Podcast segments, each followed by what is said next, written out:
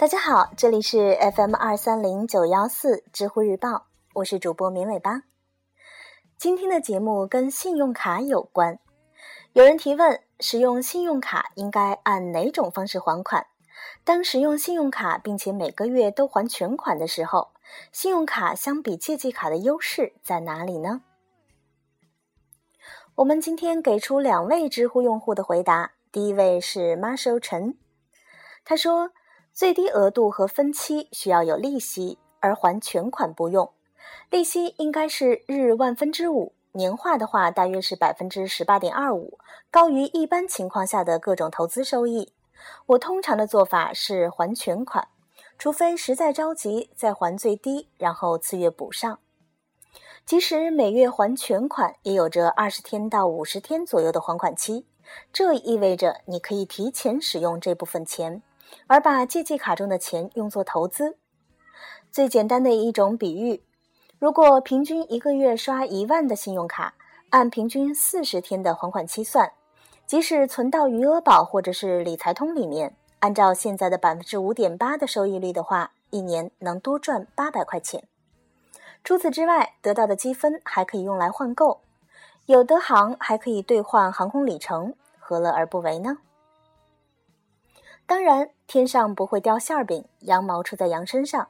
这些信用卡的额外收入其实基本都从商家扣点上来，但是在大多数情况下，这是趋势，跟你用不用无关，所以还是放心大胆的用吧。另外补充一下，我说的用信用卡的钱投资，不是指的套现。信用卡套现是需要支出大量成本的，但是如果没有信用卡，你平日生活的钱还是得花。从借记卡中花，使用信用卡可以让你把借记卡中的钱用来投资。那接下来是另外一位知乎用户韩聪的回答，他说：三种还款方式优劣排序是全额还款、分期和部分还款。全额还款的优势是所有消费额都能真正享受到最长五十天的免息期，分期次之。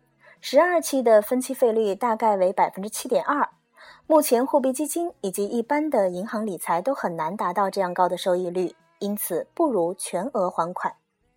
部分还款最不推荐，因为部分还款后，银行会按照所有欠款，包括已还的最低还款，按日息万五来计息，而不是最后还款日开始计。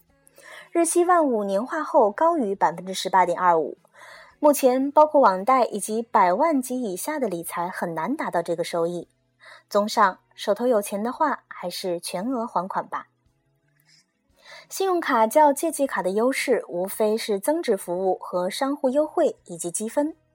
白金卡的机场贵宾厅、道路救援、高尔夫等等，还是挺吸引人的。另一方面，就是免息期内用资金买货币基金，能够占点小便宜。用信用卡从投资角度来说合适，但是从理财角度来说有待商榷。如果自制力差的话，很容易被银行和商户忽悠，还容易过度消费。建议合理使用信用卡。